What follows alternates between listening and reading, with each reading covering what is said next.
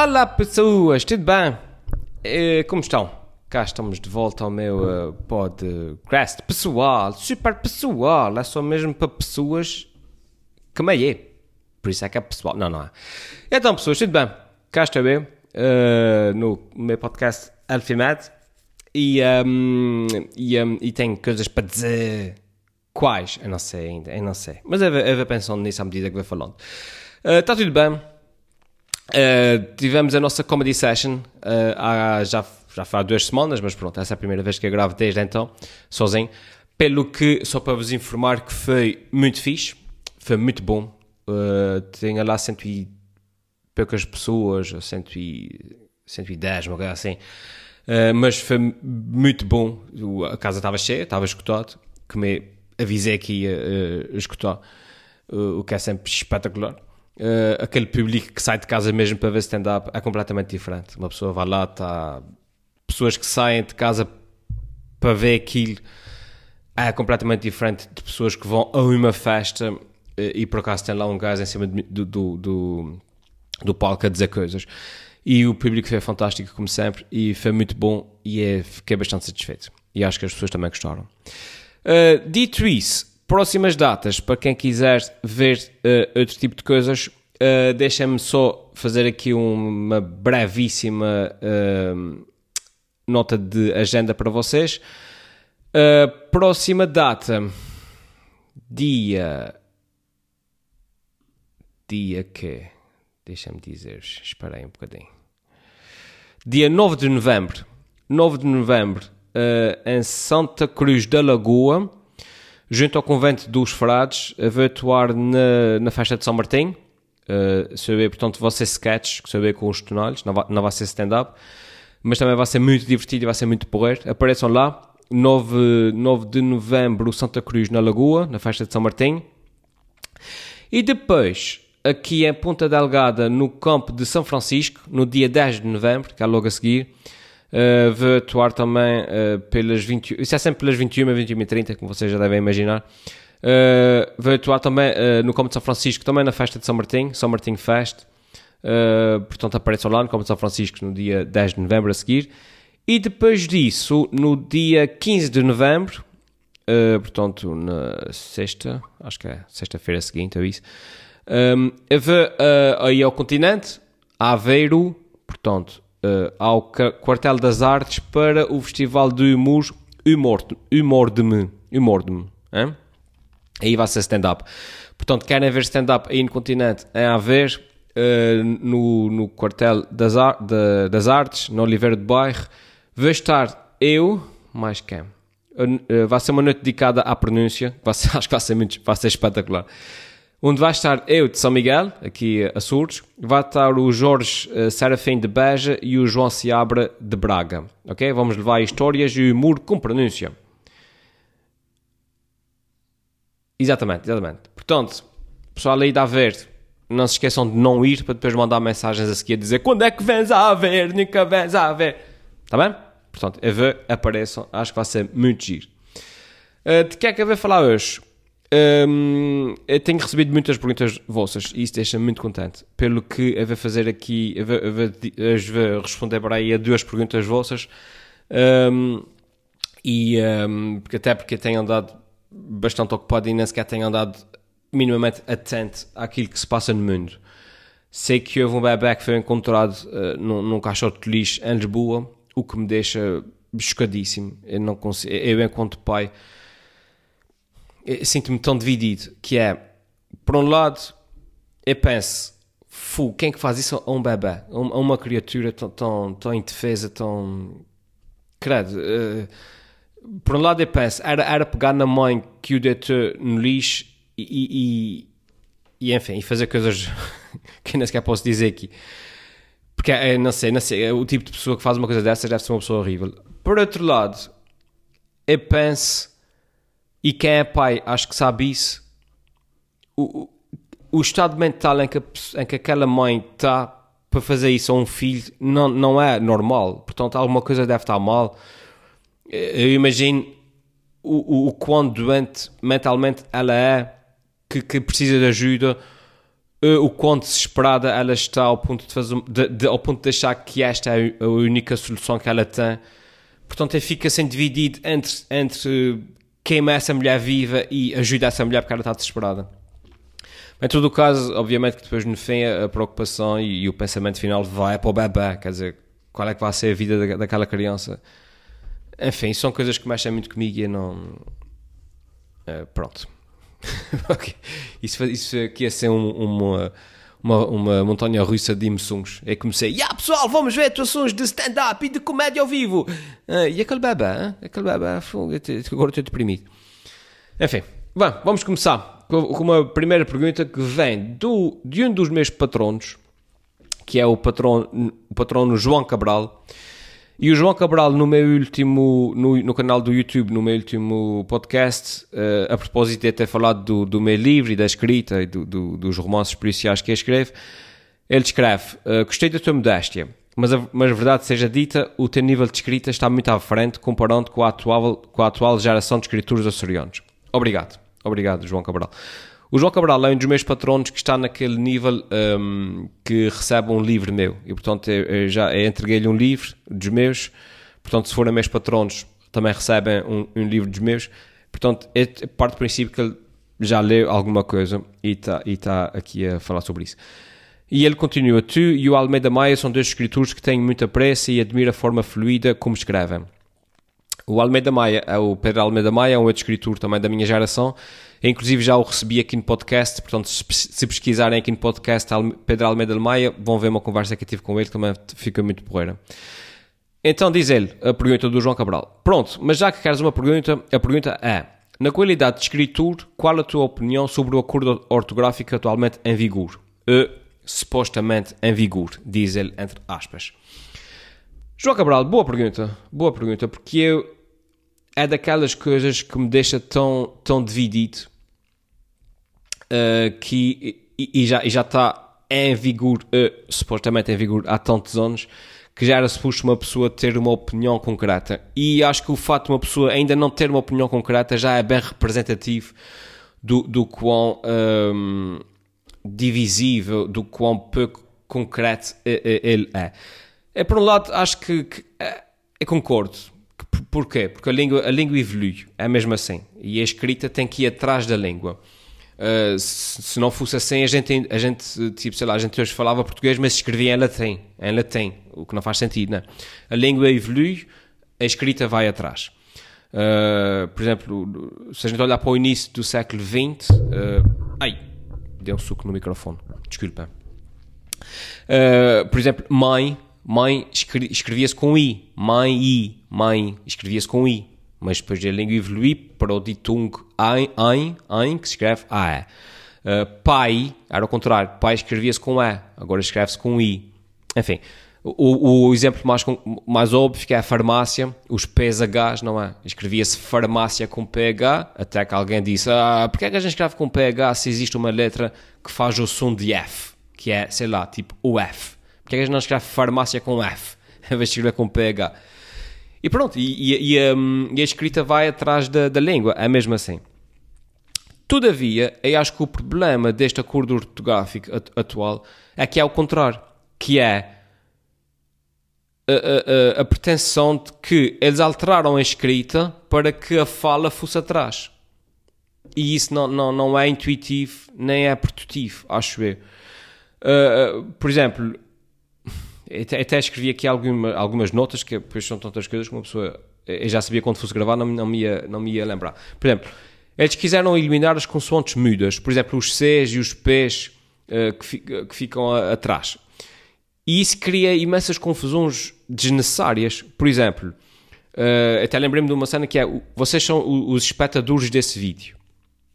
Ora, o C antes do T, espectadores, servia para abrir uh, a vogal e espeta duros, certo? Quando se tira o C, a vogal morre e passa a ser espetadores, de espetar. Ou seja, tiraram aquele C sem necessidade porque o C tinha uma função, percebem? Ou seja, vocês agora são os espetadores desse vídeo. Porque a palavra espetador é exatamente igual uh, em termos de grafia da palavra espetador. E isso não faz sentido. Ou seja, cria uma confusão desnecessária. Outra, ah, outra cena que me irrita profundamente são as duplas uh, grafias. Por exemplo, uh, podes. Depois, ou seja, fazem tantas regras, mas depois existem palavras que podes escrever como quiseres. Tipo, podes escrever corrupto, podes escrever corrupto. Uh, ou seja, são, são os dois corretos. Tu escolhes. Ah, o que der mais jeito. Epá, não. Há regras, não há, não é? Tipo, ruptura, ruptura. Tipo, são os dois corretos. Há, há, há, certas coisas que a gente diz que não, que agora tem que ser assim. Mas há outras coisas que tu é que escolhes, é que me dá mais jeito. Um, e depois há um acordo ortográfico que parece-me que conduz muito facilmente um, a erros. A erro. Ou seja, quando devia ser o contrário, devia ser tipo, epá, as pessoas andam, andam a, a cometer imensos erros nesta, nesta forma de descrever. Vamos fazer um novo acordo ortográfico, acordo, ai, acordo ortográfico para clarificar isso. É assim que se escreve. Esse faz o contrário. Esse conduz, parece que conduz a, a erros facilmente. Uh, por exemplo, a, a forma como, as, como, como, toda a gente passou agora a cortar os Cs e os Ps, a torto e a direito. Uh, Porquê? Porque as regras agora dizem que é, é para tirar os seis tudo, como eu disse lá em cima, como eu disse, como eu disse com, com, com o esputador, não é? Mas depois as pessoas tiram os seis de coisas que não é suposto tirar os seis, tipo, tipo bactéria.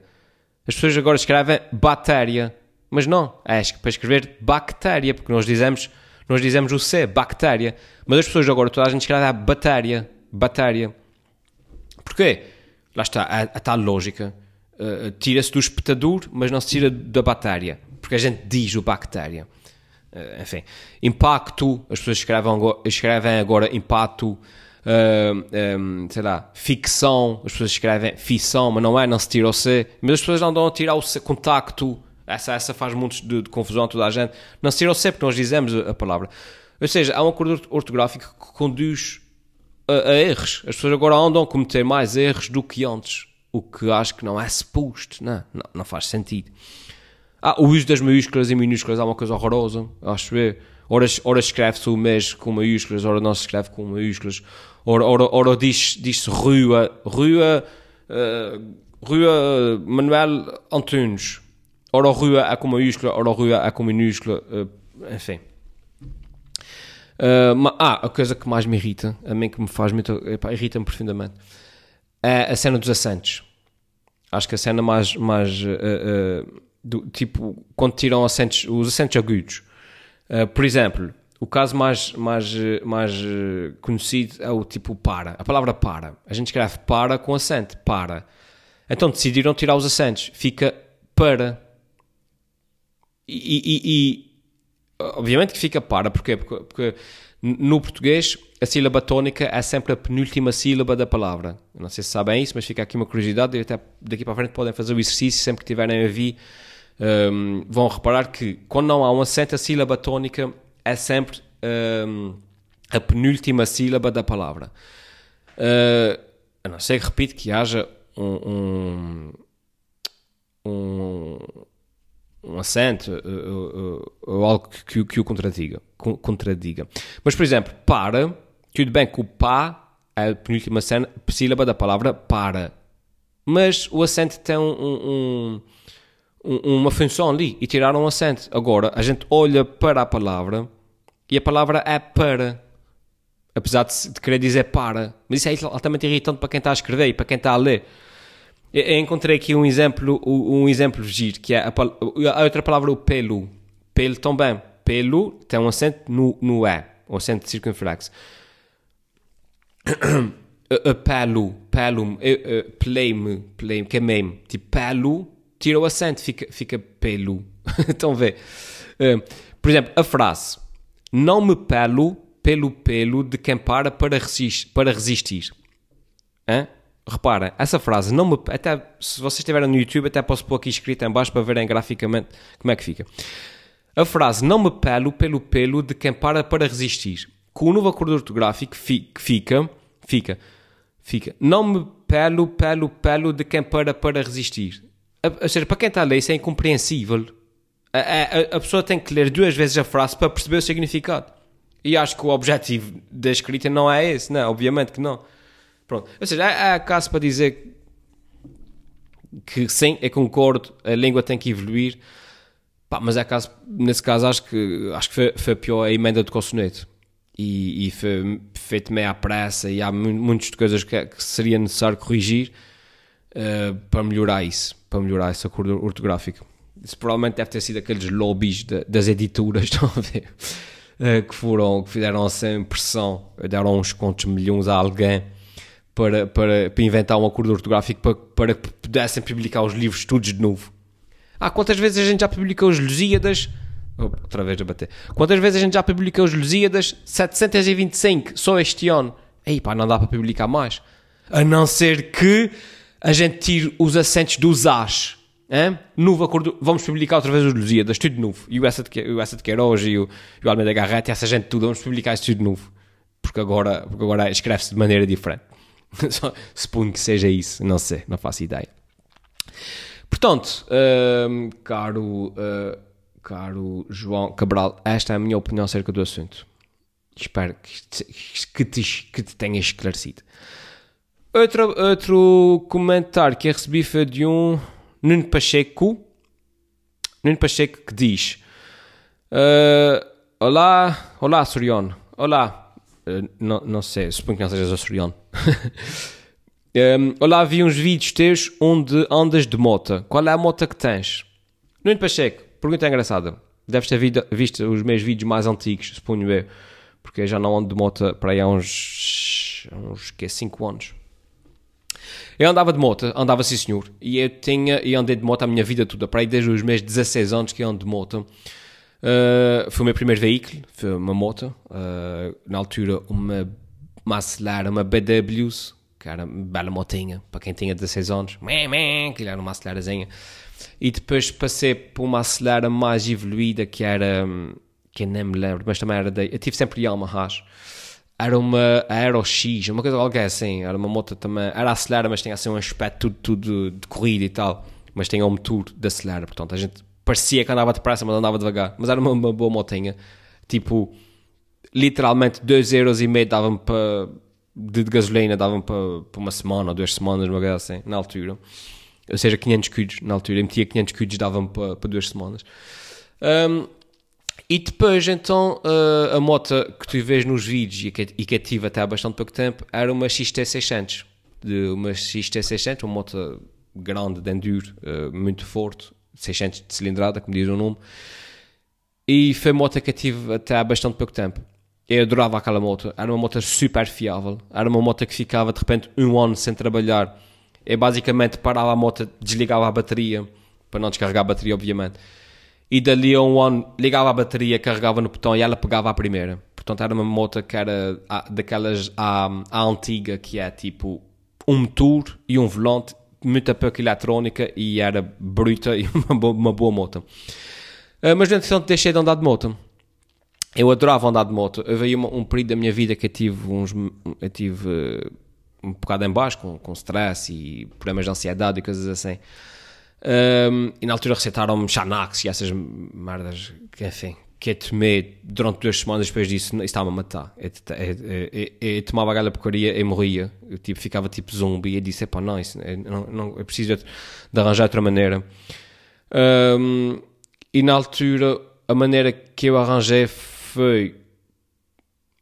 Porque, porque é, eu estou a desviar aqui um bocadinho do assunto, mas já agora, já que eu estou a falar nisso na altura, a forma que, que arranjei de lidar com isso foi passar algum tempo sozinho, porque, porque eu estou muito bem comigo mesmo, sozinho. Eu dou-me bem comigo. E eu gosto de estar sozinho, gosto de estar com os meus pensamentos, gosto de me afastar um bocadinho. Uma das coisas que eu sempre adorei fazer, que já não faço há anos, infelizmente, era tipo acampar.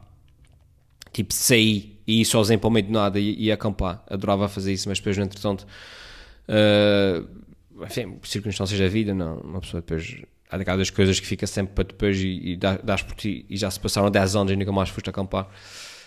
Um, mas uma das coisas que é fixe foi precisamente isso, passar algum tempo sozinho e pensar e coisas assim. E outra coisa que é fixe foi andar de moto. Era daquelas cenas que me fazia um bem imenso. Sabe, andar de moto, uma pessoa de capacete, está ali isolada do resto do mundo. Uh, em cima de uma moto é uma, uma sensação de liberdade enorme.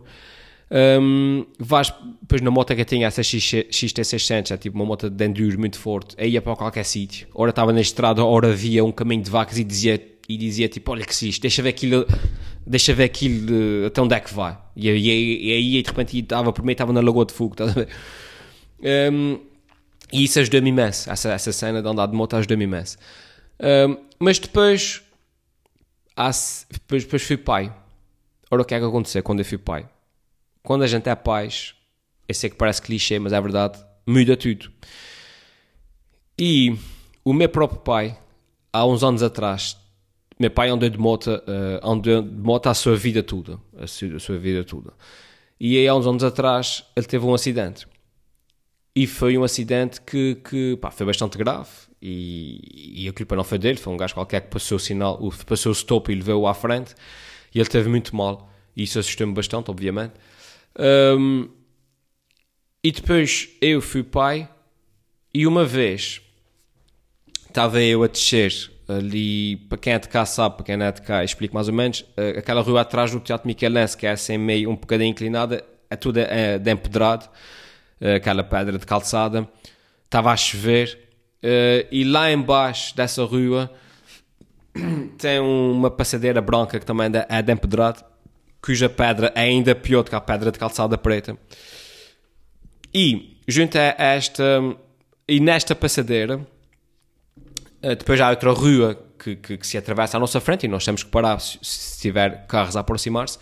E é no espelho que vi que tem um carro a aproximar-se. Eu era pai, literalmente, há, há cinco meses ou há seis meses.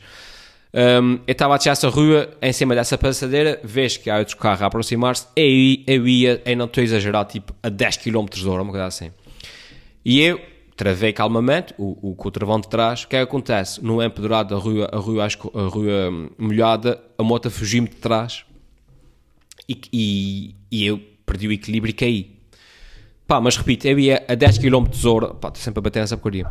Eu ia literalmente a 10 km de hora a, a roda de trás fugiu, a moto literalmente tipo caiu assim, balão, super pacífico.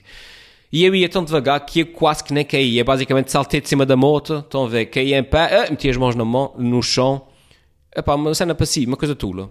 E ah, fogo, levantei-me, pô, que chatice, levantei a moto, estava tudo bem, nem sequer fez nada à moto. Mas aquilo mexeu comigo. Ah, no entretanto, eu já dei muitos, quem, quem sabe de moto sabe que é, sabe que é eu já andei muitos de moto, já tive quedas graves, tipo, de, de ficar tudo desfolado, já me parti tudo, já, já passaram por cima, já, já, já, já tive acidentes graves de moto, mas essa queda tão tula mexeu comigo. Porque era pai, e pensei, fogo, mas que coisa tula, pá. Uh, e se viesse um carro atrás de mim, que não estava à espera que eu caísse, hein? O gajo travava a fundo, o chão está a escorregar, o gajo não ia conseguir parar, o gajo passava por cima de mim. Calhou que não vinha carros atrás. Eu, eu, eu vinha um pouco mais depressa e caía, mas não conseguia parar e ia a escorregar contra o carro que estava a vir contra mim. Ou seja, isso podia ter sido estupidamente muito mais grave do que foi. Eu tenho um filho. Estão a ver? Tipo, eu tenho um filho para criar, eu não, eu não posso correr esses riscos tolos, que isso é completamente estúpido, eu não posso correr esses riscos. É tudo bem, as coisas podem acontecer a qualquer momento, uma pessoa está a descer as escadas, tropeça, cai e pronto. Não, a gente sabe. Mas uma coisa são acidentes que acontecem sem se estar à espera, outra coisa é nós corrermos o risco e sabermos que estamos a correr o risco, que é o que, acontece, o que acontecia todas as vezes que eu andava de moto. E eu disse, pá, não, fuga, não, não isso, mexer comigo e disse, pá, não, eu tenho um filho para criar, eu não posso... Imagina que acontece a mim o que aconteceu ao meu pai, não é? E, e pronto. E, é, e é durante uns tempos deixei de andar de moto. Encostei a moto a um canto, lá está, tirei uh, os, a bateria, desliguei a bateria e, um, e encostei a moto. Ah, fogo, está cegando. E encostei a moto. Epá, e depois tive para aí a moto dois anos parada. E vocês sabem esses, equipamentos como é que são. Uma pessoa se não usa, aquilo vai eh, de finha, não é? E a moto tava, e eu senti que a moto estava a ficar estragada e eu pensei, pá, não, para isso. E um gajo ali ia pagar selos, ia pagar seguros, ia pagar não sei o quê. E disse, pá, não, eu vou vender a moto. Uh, Custou-me imenso, uh, foi uma decisão que, que eu tomei que me custou imenso, mas lá fui e vendi a moto. Uh, Desfiz-me da moto e, e, nunca mais, e não ando de moto desde então. E é uma das coisas que eu sinto falta muito, sinto muita falta mesmo de andar de moto. Um, mas devido que vai acontecer agora em breve, que vai acontecer nos próximos tempos. Mas é daquelas coisas que eu sempre adorei fazer, sinto falta. E, e, e todos os acidentes que tive, nenhum deles, é isso, é, é isso que é preocupante, pá, é isso que é revoltante, que é nenhum dos acidentes de moto que eu tive foi por causa de mim, a culpa foi minha. Foi sempre alguém que, que, que, que me ultrapassou pela, pela direita, vocês estão a ver. O primeiro acidente de moto que eu tive foi na, na primeira moto na, na, na acelera. Foi um gajo, às três da manhã, estava a sair do concerto, um gajo qualquer que me passou pela direita, encostou-me contra os raios da, da via rápida, e caí, parti-me tudo e o gajo foi-se embora e deixou-me no chão. Ainda hoje não sei quem foi. Fui para casa tudo cheio, coberto de sangue e o caramba. Uh, já tive outros acidentes depois disso. Foi literalmente eu a parar numa rotunda para, para entrar numa rotunda, alguém atrás de mim uh, não, não me vi, levei-me consigo. Ou seja, o maior perigo, penso eu, para quem anda de moto, 90% das vezes não é da pessoa que está a conduzir a moto, é, é de toda a gente que, que anda à volta. Pessoas que estão, que estão nos carros protegidas é? no, no, carro, que não têm respeito ou atenção para quem está desprotegido em cima de uma moto. Um, e todos os acidentes que eu tive, uh, tirando esses em que eu caí sozinho, e mesmo assim a culpa foi do PIS, nem sequer foi, foi 100% minha, porque, repito, como, na, como, nesse exemplo que acabei de vos apresentar, eu ia a 10 km hora, portanto não, nem sequer, nem, estava na rua a fazer cavalenses e a fazer corridas, foi mesmo o PIS, estava em péssimas condições. Um, epá, e, o, que me, o que na altura começou a me ter muito medo é andar de moto é isso. É, é, tipo as outras pessoas. Eu, por mim, andava ando bem de moto. Eu, eu, eu sempre tive uma condução bastante segura sei do que posso fazer e onde, uh, uh, sei quando é que há condições para puxar mais um bocadinho, para, para andar mais coisa. E nunca tive problemas, é sempre as outras pessoas, pá. E isso começou a me meter muito medo, porque, porque as coisas, não, ou seja, não depende de mim, não está, minha, está fora do meu controle. Tipo, um maluco qualquer que passa, passa o stop está fora do meu controle, são coisas que eu não consigo controlar. E então, por uma questão de responsabilidade e por uma questão de, de ser pai, e, enfim. Acho, acho, que era um risco desnecessário todas as vezes que eu saía de casa de moto. E então desisti e deixei de andar de moto, com muita pena minha. Uh, enfim, o amor de pai. A gente prescinde de tudo. que é que diga. Uh, talvez no futuro, talvez. Talvez já vá sair daqueles, daqueles daqueles fulanos de meia idade que tem uma crise de meia idade que já tem os rapazes na universidade e diz ah, vou voltar aos meus tempos de jovem, vou comprar uma moto. E então aí compro daquelas daquelas choppers não, que eu nunca gostei de choppers não acho piada nenhuma às choppers uh, mais, sempre gostei muito de motos um, de competição tanto, tanto de competição de pista como de competição de, de, de terra. Uh, aquelas choppers nunca, nunca me atraí as minhas motos preferidas são as Naked, já agora, para quem sabe o que é, tipo a, Hornet, esse tipo de motos assim. Adoro, adoro as, as Naked.